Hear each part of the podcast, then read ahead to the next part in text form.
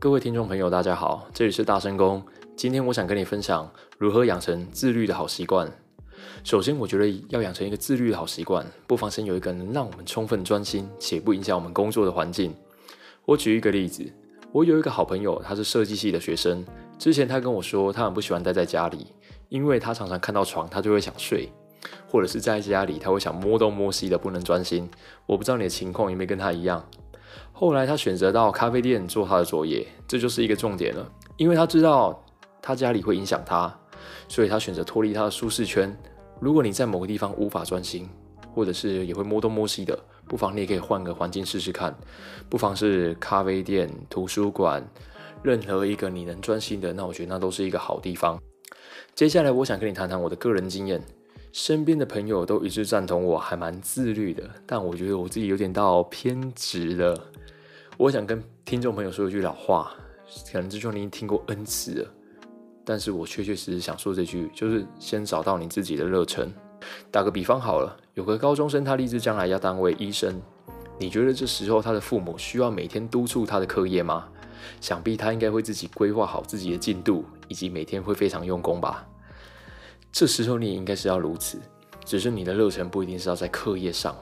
才艺、运动、休闲活动、阅读课外书籍，任何可以精进自己的，我觉得都是一件很棒的事。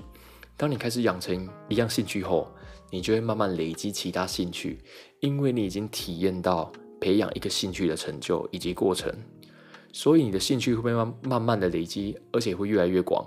这时候，想必你也会有效的安排你每一天的生活应该要做什么事情。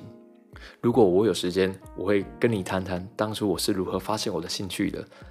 那你可能还会问我说：“可是我不知道我的热忱在哪，我要怎么办？”哦，我的建议是，建议是，如果你还是位学生，那你可以参加社团，但我建议不要太社交的社团，因为我觉得那些会到后面变得没有内容，非常空洞。才艺性、学术性，其实我就非常推荐书法、摄影啊。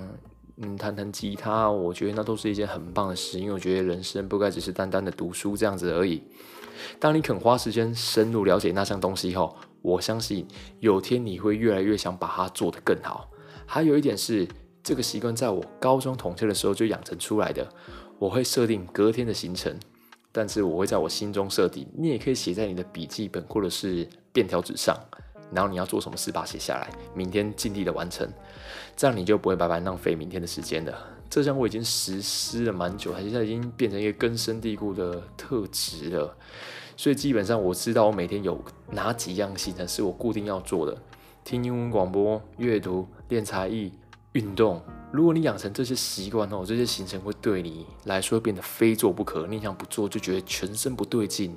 就是会有点，我是到罪恶感的地步啊，有点恐怖了。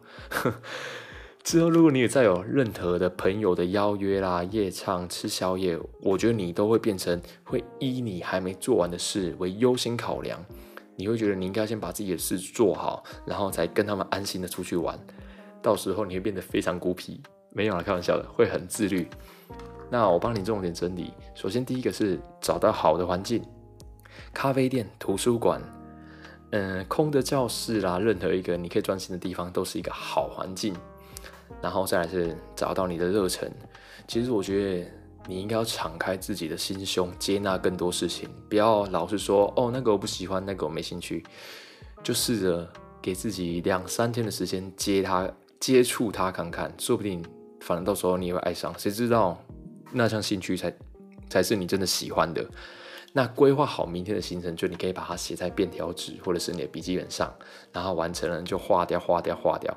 一开始你可以完成可能五样，完成三项那就不错了。不要到每次一定要完成全部，给自己喘口气。就一开始不要逼自己这么紧。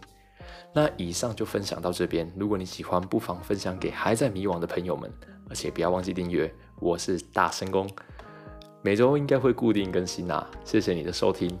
那有什么改进的地方，欢迎也留言跟我讲，谢谢。